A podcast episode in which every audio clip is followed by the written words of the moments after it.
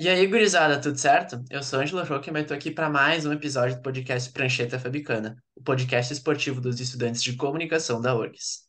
Estamos aqui para falar de novo de semifinais das competições sul-americanas, Libertadores e Sul-Americana, ambas com finais definidas.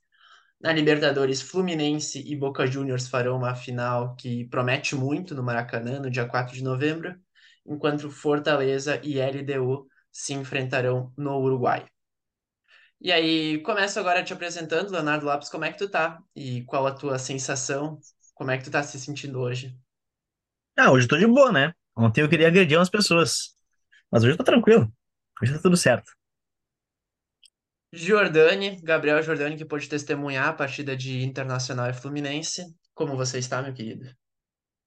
Fala, meu. Cara, no- na hora que acabou o jogo, senti um vazio existencial, que nem o Léo falou. Agora a gente já deu para processar, tu já discutiu com uma galera, então tu baixa um pouco os ânimos, tu já entende um pouco mais como é que funciona a vida dia após dia. Então, hoje dá para levar, dá para falar sobre isso, mas ontem tava foda. Dizem as más línguas que Matheus Oliveira saiu para as ruas da Zona Norte com uma camisa escrito Cano nas costas. É verdade, Matheus? E infelizmente não, porque ainda não, possuo a camisa do Cano, né? Aliás, faço L, né?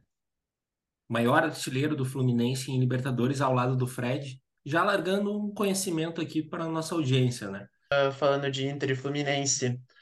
Acho que o Inter começou bem, né, Hum, né, Léo? Acho que o Inter teve um início muito sólido, foi bem superior na primeira etapa.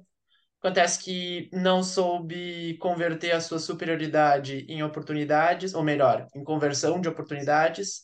Quero saber o que que tu achou, do- principalmente do início do jogo do Inter e onde o Inter pecou nessa, nessa batalha de 180 minutos. Pecou na bola final, né? Pecou em, em confirmar o gol.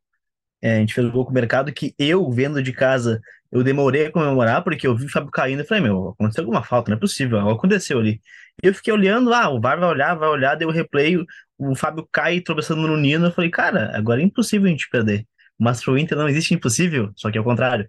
E daí, o Ener Valencia perde dois, duas chances, eu acho que o time jogou bem, jogou certo, jogou no, no, no erro do Fluminense, apertando o Fluminense lá em cima, e o Fluminense, como o Zé comentou na sua entrada, persiste em jogar daquela forma, é perigoso pra caramba, e deu certo ontem. Eu acho que muito mais por demérito do Inter na, na conclusão do que por mérito do Fluminense, porque eu acho que o Inter foi superior nas duas partidas, tanto no Rio de Janeiro, quando teve com um a mais, e ontem em Porto Alegre. Apesar de que no segundo tempo o Diniz conseguiu dar um nó no, no Kudê, colocando os dois pontas para o mesmo lado e mais o Marcelo solto, e ficou ele com um segundo volante é, liberado, podendo andar por todo o campo. Isso fez, complicou muito a, a marcação do, do Inter. O Kudê, que é- não é um cara que eu gosto particularmente, é, não enxergo que ele teve algum erro.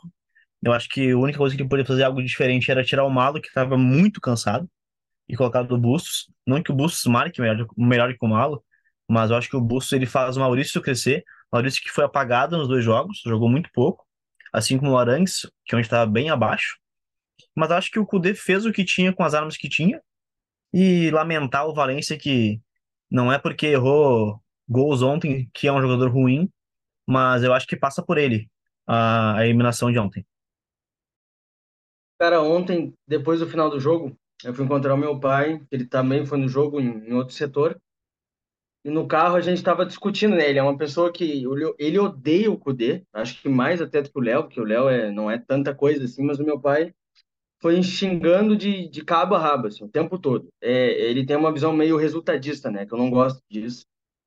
É, e assim, não adianta o treinador fazer A, B ou C tática diferente se o teu centroavante principal, que é o cara contratado para ser um dos principais centroavantes, se não do país, da América, o cara pipocou, simplesmente pipocou. Não tem como definir em outra palavra. Ah, mas ele estava cansado, ele caiu por cãibra, não sei o quê, independente, cara. O cara foi contratado para ser um jogador a resistir à alta pressão. É jogador de Copa do Mundo. É jogador que era um dos maiores artilheiros da Europa na temporada passada. Não era pouca coisa. Pipocou. Simplesmente assim. Eu acho que decai muito a, a rápida idolatria que ele teve no elenco. Também depende muito do que vai acontecer nos próximos jogos, porque depois a gente ainda vai comentar que o Inter, de semifinalista, quase finalista de Libertadores, virou um, um, um time para disputar não cair para a segunda divisão. Mudou, foi do. Como o Léo Oliveira da Gaúcha fez uma crônica falando que o Inter, em quatro, cinco minutos, foi do Rio de Janeiro ao inferno. Sabe? Então, eu acho que esses próximos jogos vai ser, vai ser uma, uma coisa maluca que vai acontecer dentro do estádio e fora também, tanto com a imprensa quanto os jogadores. Mas olhando um pouquinho para o lado do Fluminense, eu não sei se foi tanto demérito assim do Inter, sem ser obviamente o, o René que cagou e o, e o Valência, que se igualou inclusive um dos únicos jogadores na Libertadores a perder tantas chances claras num jogo de Libertadores, ele perdeu quatro só no jogo de ontem, fora o, o, o jogo da ida. É, não tinha muito o que fazer. O Fluminense é um time é um, é um time mortal. O, o Cano ele deu uma assistência e um gol, tocando acho que três vezes na bola, sabe? No primeiro tempo ele teve um chute sem grandes perigos, tanto que o Fluminense nem viu, nem, nem chegou perto do gol do Rocher direito no primeiro tempo. De tanto que o Inter teve chance não matou, o Fluminense resistiu e tem jogadores mortais. O, o Marcelo é um jogador abissal, assim. É um cara que pode estar jogando mal e o Diniz sabe o que fazer de tática diferente. Ele conseguiu dar um nó tático no segundo tempo no, no, no. E o Inter morreu no segundo tempo. O banco é ruim, não é tão ruim quanto já foi, mas é insuficiente. E para um treinador que joga xadrez tão bem quanto o Diniz dentro de campo, é difícil superar nesses momentos. Só falando um pouquinho da, da performance do Inter no duelo de 180 minutos, eu acho que eu acho que o, que o Kudê ele apresentou soluções muito interessantes para os dois jogos. Eu acho que o Inter foi bem maduro. Eu achei a atuação do Inter no primeiro tempo do jogo de ontem extremamente um, um time muito maduro dentro de campo, uh, acelerando nos momentos certos. Aqueles 15 minutos iniciais que a gente está acostumado a ver em, em Copas, o, o Internacional tirando do Beira-Rio, exercendo aquela pressão que a gente está acostumado a, a ver de time copeiro mesmo e chegando ao, ao primeiro gol. E, e eu acho, assim como o Léo falou, acho que a gente pode falar, sei lá, em 70%, 70% do tempo o Inter foi superior que o Fluminense. Acho que não é exagero falar assim.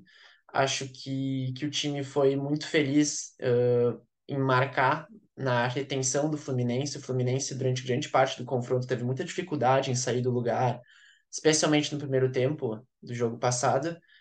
E, e, acho que nesse duelo de xadrez que o Gabriel que o Gabriel fala, eu acho que o Kudê se equiparou ao, ao Diniz. Acontece que no fim das contas, como o Zé também vai, vai, vai me falar um pouquinho, acontece que o Fluminense é muito fiel ao seu estilo de jogo e sabe, acredita muito até os acréscimos, até o final, não abdica dele e sabe que é através dele que pode alcançar o resultado, né, Zé? É o que a gente comentava antes, né? A gente trouxe em outros programas que o Diniz tem a filosofia dele. Ele acredita no trabalho, ele faz os jogadores acreditarem. Muitas vezes a gente já viu ele colocando o Thiago Santos para passar bola, o Manuel para passar bola em outros tempos. Samuel Xavier se transformou em um outro jogador após o Diniz ser o seu comandante. Ontem o Guga, que a gente não esperava uma partida tão boa do Guga, e ele fez uma partida boa apesar de não ter o destaque, porque ele não participou efetivamente dos dois gols, né? Ele tira do banco o John Kennedy, coloca e dá uma condição de eu confio em você. E depois, ainda no, no pós-partida, depois que o Fluminense vira com o John Kennedy, ele faz uma bela fala na, na, na coletiva pós-jogo, né? O Diniz de, tem o seu DNA, a gente pode criticar nós como... Porque às vezes o secador ele tem um, uma dor maior, né? Principalmente ali quando o Fábio tenta driblar. Cara, o Fábio nunca passou na vida dele no Cruzeiro. Mas no, no Fluminense, o Diniz insiste que ele é, ele é um jogador para passar, para driblar. Ele tem a confiança do treinador e dos companheiros. E o primeiro gol do e o primeiro gol do Fluminense é uma construção. Né? Não é um gol achado. É, são dois gols de construção. A jogada começa com o Nino. E que partida que o Nino fez, né? Se a gente no vídeo, no vídeo da saída do hotel olhava o Nino, ele pálido na partida, ele estava muito corado. Ele estava com, com coragem fez jogar e fez uma partida, talvez a melhor partida da carreira dele. E sobre o Inter, né? Ele fez uma partida excelente. A gente não pode comentar ah, o que, que o Inter deveria ter feito. Não tinha o que ele fazer. Talvez uma substituição ali, o Malo que não tinha condições para jogar. Só que aí tu olha para o banco, não tem ninguém. Talvez o Bustos, tá, vou colocar o Bustos, só que o Bustos não sabe defender. Ele sofre defensivamente. E aí ia ter dois velocistas na costa dele. É, seria um suicídio. E também os dois melhores, talvez, os jogadores do Inter falharam ontem, né, da zaga. O Vitão, que é uma peça importante, não deveria estar tá marcando o Marcelo tão em cima no lance do primeiro gol. E o René, que falhou no primeiro gol de uma maneira que ele não costuma falhar, né? Aliás, o René falhou tanto na ida quanto na volta. E se tem um jogo que o Colorado deve olhar assim, bah, era ali que a gente tinha que ter matado, era no Maracanã, que jogou 45 minutos a mais, fez o 2 a 1 na genialidade do Alan Patrick, que fez uma Libertadores talvez maravilhosa, mas que não conseguiu levar o seu time para a final, e isso não é demérito do Alan Patrick, né? Isso aí foi o time que não tem preparo físico para aguentar os 90 minutos. Isso já não tinha com o Mano Menezes, com, com o Kudê fazendo uma pressão diferente. O time entre, se entrega até os 70, talvez 75 minutos. E se é para lamentar alguma coisa, que se lamente no Maracanã, que estava vencendo e tomou um gol que não podia tomar, aquele de cabeça do, um lance, um escanteio com o Cano, né? E o Cano decisivo nos dois jogos. O Fluminense, então, segue vivo na sua, na sua empreitada continental, um verdadeiro canto de fadas o que vive o Fluminense nessa temporada na Libertadores, né? O 5 a 1 contra o River Plate na primeira fase, a vitória sobre o Argentinos Júnior nas oitavas de final, com dois gols depois dos 40 minutos do segundo tempo, duas vitórias sobre o Olímpia e agora talvez uma das uma das grandes noites da história do Fluminense, essa vitória. Em um, em um dos melhores duelos que eu me recordo de ter visto na Libertadores. Fluminense finalista. Grandes histórias aí. Acho que também gostaria de destacar, então, mais, focar um pouquinho na, no John Kennedy. Falar o que da atuação do John Kennedy, que entrou para mudar a partida, né, Léo Lopes? Com certeza, né? Ele eu, eu fiquei muito feliz quando soube que ele está no banco no segundo, agora no, segundo jogo, porque no primeiro, no primeiro jogo ele foi um grande expoente, jogou muito, e quando ele entra no intervalo, né, que a gente falou aqui que o, que o eu e o Jordano falamos que o Inês deu um nó tático no Kudê, ele, ele joga com o Cano, com o Keno, com o Arias e mais o Kennedy. Ele joga dois pontos para um lado, no caso, quatro atacantes, dois pontas para um lado e o Kennedy para o outro, ele flutuando atrás do, do, do, Cano. E uma coisa que, que não falando do Kennedy, mas que o Cano me impressionou, uma coisa que eu critico muito, que o Cano, ah, o Cano, ele sabe fazer gol. E de fato sabe, a gente viu. Mas ele conseguiu fazer um passe pro Kennedy no primeiro gol, que é impressionante. Porque se ele passa de primeira, ele talvez passasse muito forte e a bola chegaria pro Rocher, é, possivelmente, a marcação seria mais forte. Mas ele segura a marcação, o Kennedy atrás da passada, ele dá o passe na hora certa, né? E eu sei que a gente vai tu propôs a gente falar do Kennedy, mas uma coisa que eu lembrei que a gente deve ressaltar, como o Inter levou gol em finais de jogo, né? Levou no jogo da ida contra o Fluminense, jogo da volta contra o Fluminense, no Nacional, nas duas partidas, tanto no Uruguai quanto aqui no quanto aqui no, no Beira-Rio. Contra o River também levou no final do jogo, então é, eu acho que a questão física que o Jordano levantou é, foi muito pontual. Desculpa se foi o Jordano foi o Zé que levantou essa questão, é muito pontual. E o Kennedy se encontrou, né? É um cara que teve problemas extracampo. Diz ele que depois que casou, ele, ele melhorou muito essa relação. Então, deixa aqui o recado, né? Tem que casar, tem que se apaixonar, o amor vence. E e a cavadinha que ele dá por cima do Rocher não é para qualquer um, né, Léo? Não é, não é qualquer um que vai que vai ter esse repertório, essa qualidade para essa frieza para numa decisão fazer o que ele fez. E é tanto azar do René que ele vai certo na bola, não consegue cortar, né? Ele fura. É, é, é cavadinha os... em Libertadores é para poucos, né? É só craques barra gênios para fazerem isso. Já diria Lua Guilherme de Jesus Vieira, né? Do outro lado da chave, o Fluminense conheceu hoje quem vai pegar na final do dia 4. Será o Boca Juniors, que superou o Palmeiras nos pênaltis em duelo desta noite. Gabriel Jordani, como um apaixonado do Boca Juniors, parte do seu coração está feliz com a classificação do time chinês. É, eu diria que uma parte, principalmente porque a, a, é, afogaram um pouco das mágoas, né? Eu tô, quem não, quem tá escutando não tá vendo todo mundo me xingar aqui pelas câmeras, porque eu sei como é contraditório torcer para um time argentino. Mas enfim, tirando toda essa galhofa de lado, cara, o Boca, todo mundo falava, todo mundo que eu conversei, falava que o Palmeiras era extremo favorito. Eu sempre achei que o Palmeiras fosse favorito, isso é indiscutível. Só que o Boca Juniors tem o DNA da Libertadores. Essa vai ser a décima segunda final do Boca Juniors. É inacreditável. É um dos piores times que eu já vi do time chinês. É uma coisa inacreditável. O time no Campeonato Nacional está no meio da tabela, não está disputando para ir para as cabeças. E olha só, o time tem alguns jogadores de qualidade, como o Barco, que saiu no meio do jogo, como o Cavani, que finalmente desencantou de verdade numa Libertadores, soube jogar, fez o gol. Acho que eles deram três chutes a gol no jogo todo. E um dos chutes foi um escanteio do Barco, que ele tentou fazer de, de, de, de gol olímpico. Mas, assim, o que faltou ao Palmeiras é sal, falando mais bruscamente falando. assim. O Palmeiras, eu acho que na Bomboneira foi extremamente inferior ao Boca Juniors, extremamente inferior. E agora aqui no Brasil, lá, na, lá no Allianz Arena, não soube, não soube comandar o jogo. No início do jogo, teve o gol do Boca e olha só, tu olhava no olho do jogador do, do Palmeiras, só recuperaram a confiança quando o Rojo foi expulso. E foi muito bem expulso, diga-se de passagem. Talvez um cartão vermelho na primeira, no, no primeiro lance ali, quando ele tomou o amarelo. Isso é discutível. Mas nos pênaltis não tem, não tem condição, cara. Não tem condição. Faz tempo que eu não vi um goleiro tão absurdo que, nos pênaltis que nem o, que nem o Romero. Jogador de Copa do Mundo, de final de Copa do Mundo, jogador que não está à toa numa, numa, numa categoria de goleiros que ele está hoje.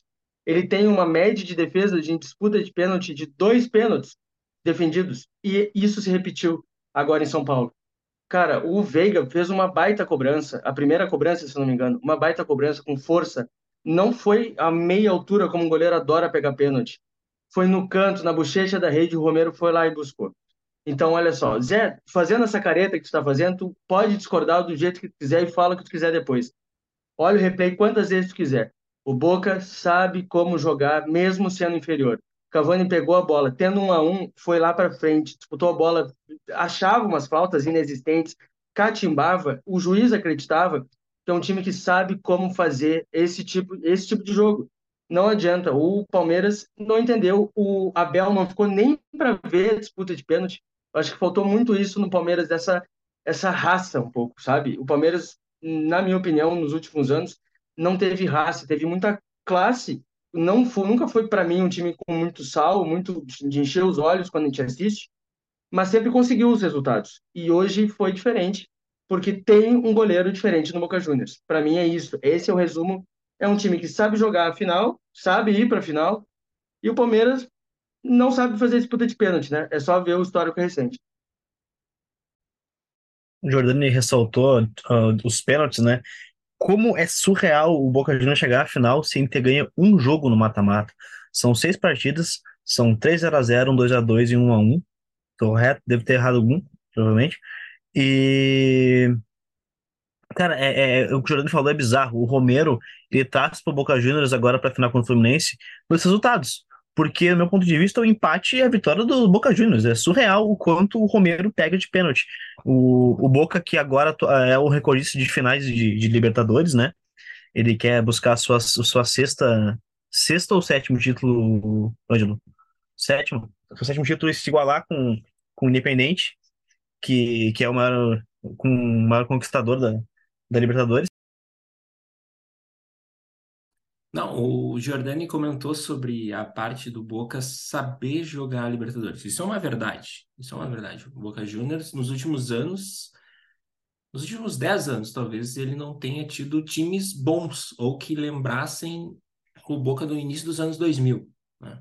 Mas esse Boca sabe sofrer, principalmente pela sua linha defensiva. O Romero e o Rojo deram uma condição melhor para o Boca. E aí eles conseguem marcar, catimbar bastante e até ser expulso como o Rojo foi hoje, talvez em um lance que bem discutível, né? Talvez em outro, um outro jogador não recebeu o amarelo, mas ele recebeu porque o, o Palmeiras fez uma pressão, né? o, o Palmeiras esbarrou também em dois aspectos, né?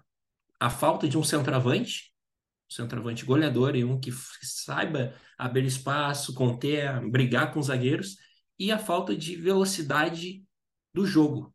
É um time muito moroso ainda. Ele, a troca de, de passe é lenta e também falta jogadores, né? A gente sempre bate, ah, que o Abel sabe fazer bons times. Sim, ele sabe fazer bons times, só que tá faltando recursos para ele fazer bons times. Ele tá tendo hoje ele colocou dois guris numa semifinal de Libertadores. Ele olhou pro banco e só tinha guri. Não tinha mais ninguém para entrar. Então, isso é algo que deve ser cobrado também. Ele, em, em, em, coletivas, ele já destacou isso, que precisa reforço, que precisava, e até ele brincou, né? Daqui a pouco eu vou ser preso por estar tá colocando por trabalho infantil, por fazer uma, uma brincadeira com os jovens do seu elenco, né? E isso é algo que não é o primeiro treinador no Brasil que critica, né? Já tiveram outros treinadores que criticam, que tem que trabalhar com muito guri e, querendo ou não, os guris sentem a pressão. Apesar de hoje o Hendrick ter feito uma boa partida. Só que o Palmeiras esbarrou nos seus próprios defeitos hoje, sem tirar os méritos do Boca e principalmente do Romero. Né? Só fazer um adendo, o que o Zé falou. Cara, eu acho que os melhores jogadores do Palmeiras hoje foram justamente os guris o Hendrick, que eu acho um absurdo ele um dia ter sido reserva no Palmeiras, porque obviamente no início do início, como é muito imaturo, mas hoje o que o Hendrick ganhou de disputa de bola foi absurdo. Mas sem ele, sem, sem, sem mencionar ele, o outro que era, eu acho que era meia direito, não sei se é Luiz Felipe o nome dele. Luiz Guilherme. Luiz Guilherme. Ele ganhou todas as bolas do lateral esquerdo do Boca. Todas. Todas as disputas ele ganhou. Tanto que o, a bicicleta do Rony nasce num cruzamento dele.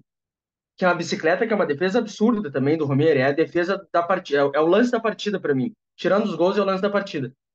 Porque, cara, assim, eu acho, inclusive na disputa de pênalti, o outro, o outro guri, quem é, quem é o guri que bateu o pênalti? O primeiro que fez o gol de pênalti do Palmeiras, de pênalti. Kevin. Kevin. Cara, foi, não, não vou dizer marra, mas foi uma segurança deslocou, foi o único, acho, que deslocou o Romero da disputa, porque os outros que o Palmeiras fez o gol, o Romero foi na bola, sabe? Então, o, o, os guris foram os que se sobressaíram nesses momentos.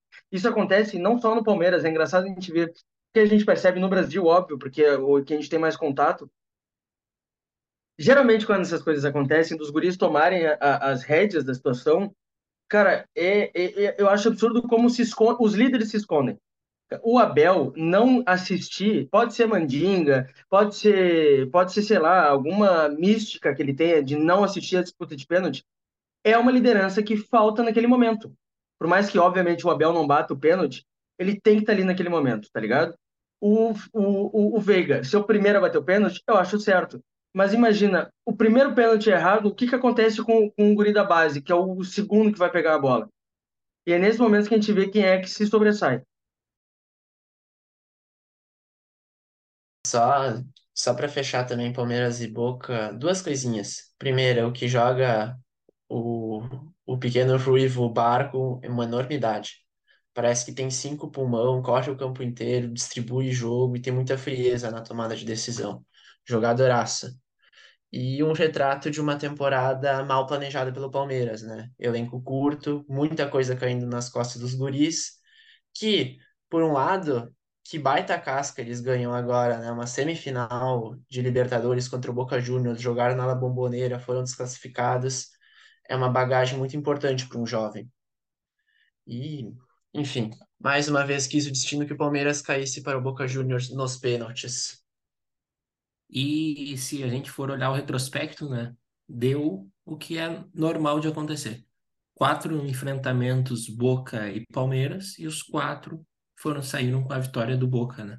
Então fica aí, deu tudo certo. Uma final, título pro Boca. Três semifinais, três classificações pro Boca. Duas nos pênaltis e todas em São Paulo. Loucura, né? E dos oito jogos, apenas uma vez o Boca Juniors ganhou. Outros sete empates. Curioso também. Não, e ainda sobre a Libertadores, né? A gente partiu para Sul-Americana.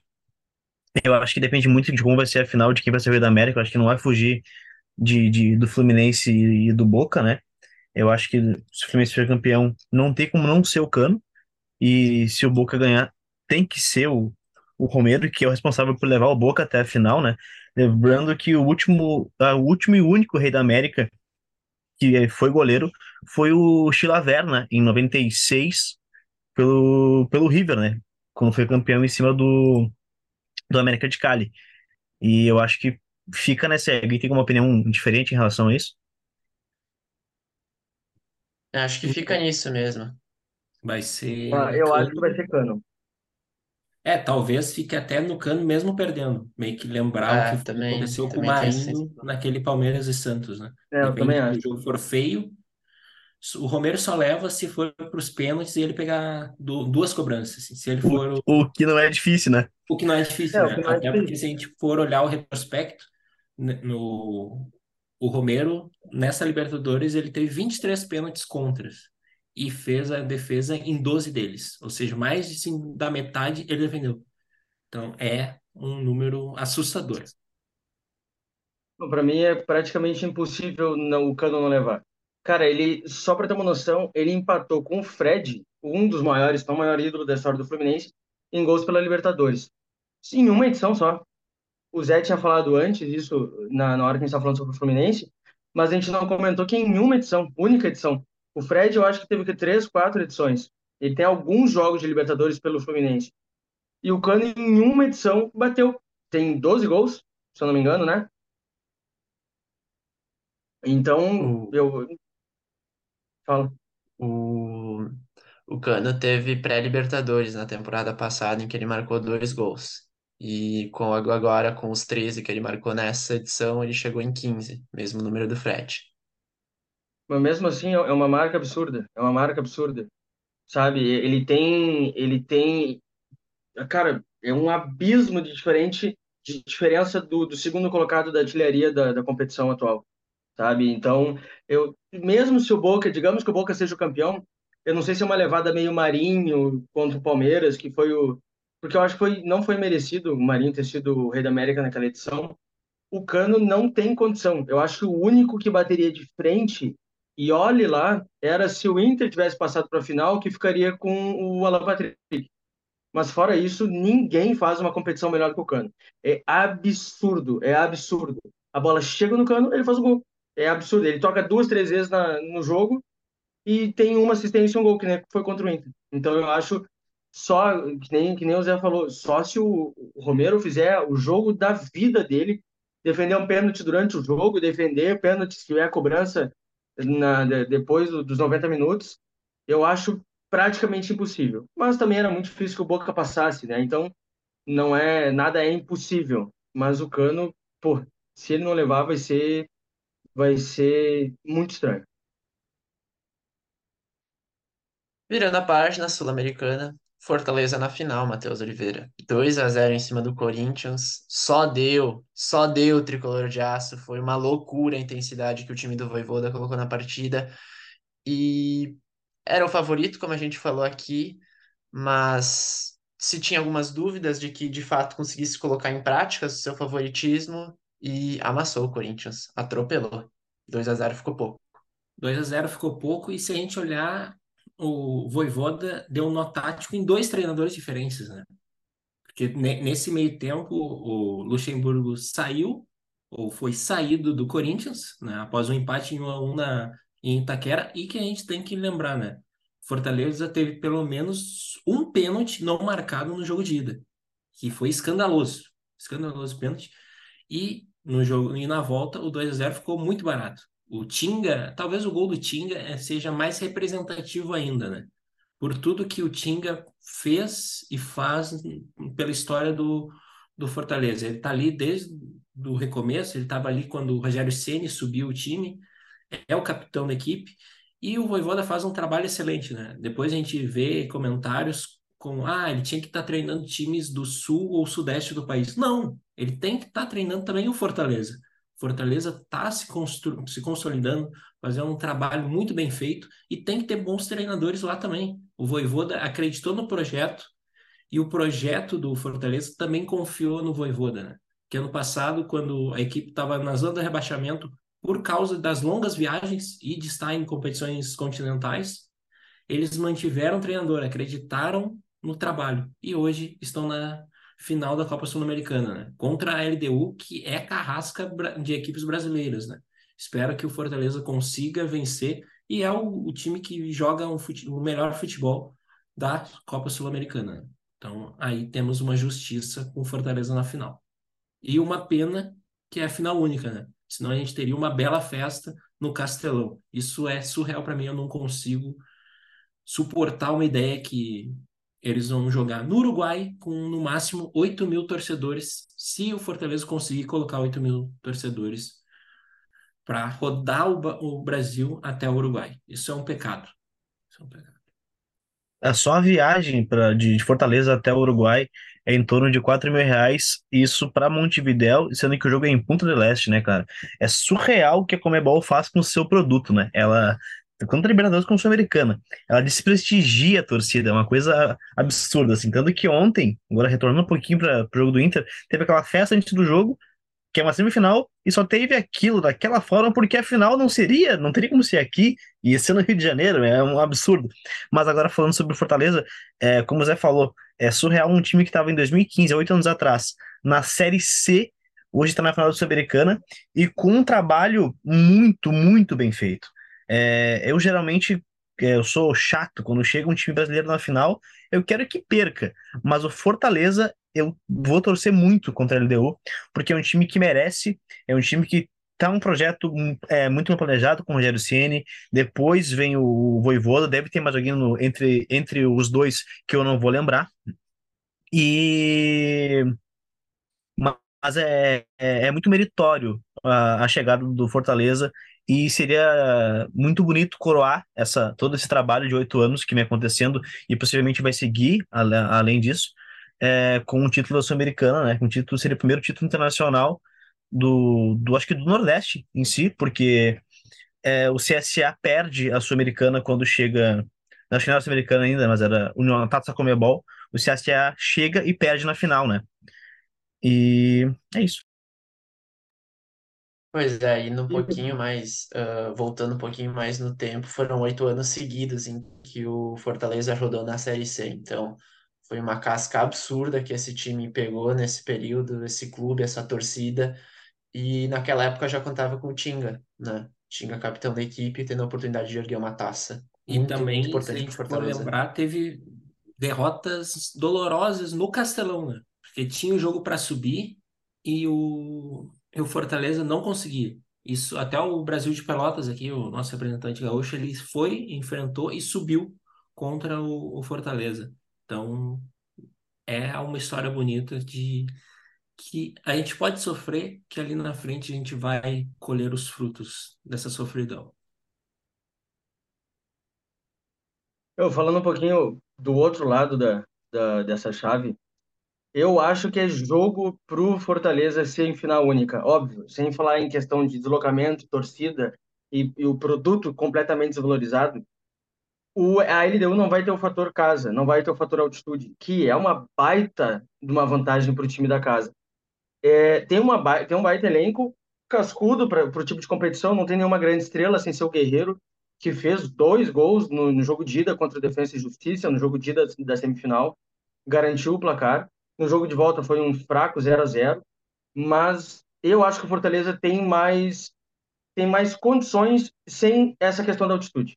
Então, talvez ali uns 50-50 para cada um, porque o Fortaleza tem um time estruturado, tem um time bem qualificado, mas a LDU a gente já conhece, a gente sabe a história e a força da camisa que tem a LDU, ainda mais comparando a Fortaleza.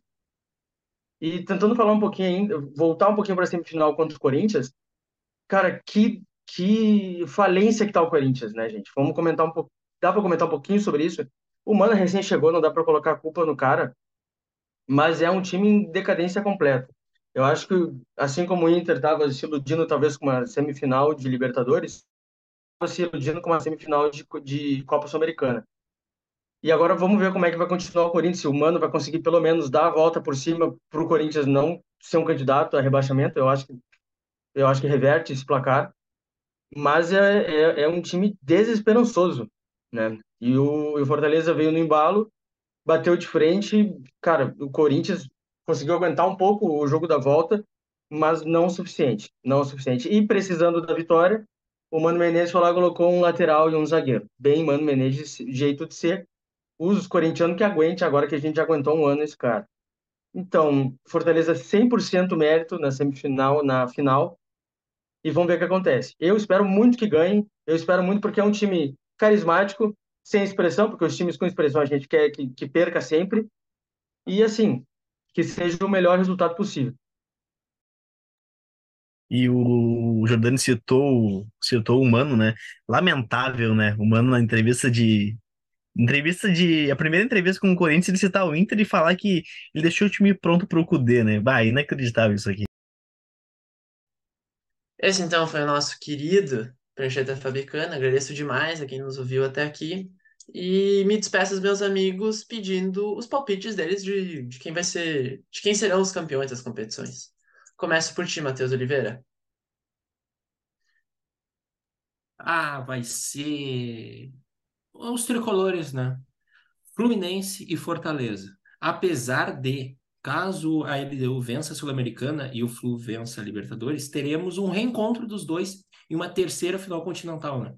Já que eles já repetiram uma final de Libertadores e de Sul-Americana antigamente. Placar do jogo, Matheus. Placar do jogo: 1 a 0 gol de Cano e 1 a 0 gol de Lucheiro para o Fortaleza. Tá certo. Leonardo Lopes, um abraço Nossa, e o seu Um palpite. abraço. Desculpa. Um abraço, meu amigo, de como te interromper, te atravessar. E eu acho que vai ser 2 a 0 pro Fortaleza, um gol do Pochettino e um gol do Lucero. E vai ser 1 a 1 Boca e, e Fluminense, gol do, do John Kennedy e do Barco. E o Boca, o Boca é campeão nos pênaltis, né? Vai ser um 3 a 1 pro Boca. Jordani, seu palpite e o seu abraço. Um abraço, um abraço, um abraço. Racionalmente falando, eu acho que é Libertadores da Fluminense, por tudo que apresentou. Racionalmente falando, pode dar 2 a 0 2 a 1 pro Fluminense. Emocionalmente falando, 1 a 1 um gol choradíssimo do Boca no início, que nem foi contra o Palmeiras, e garante o resultado nos pênaltis. Agora vamos ver qual dos lados que eu vou estar certo. É sim ou não? Eu tenho que acertar. E contra e na, na Sul-Americana, LDU perde por 2 a 1 para o Fortaleza, um jogo extremamente emocionante, de cair lágrimas do torcedor tricolor. Eu vou ir de LDU ganhando, já que vocês três foram de Fortaleza, para ser um pouquinho diferente, eu vou de LDU ganhando por 2 a 1 Dois gols de Paulo Guerreiro, por que não? Já na Libertadores, Fluminense ganha por 2 a 0 É isso então, abraço, valeu e até a próxima.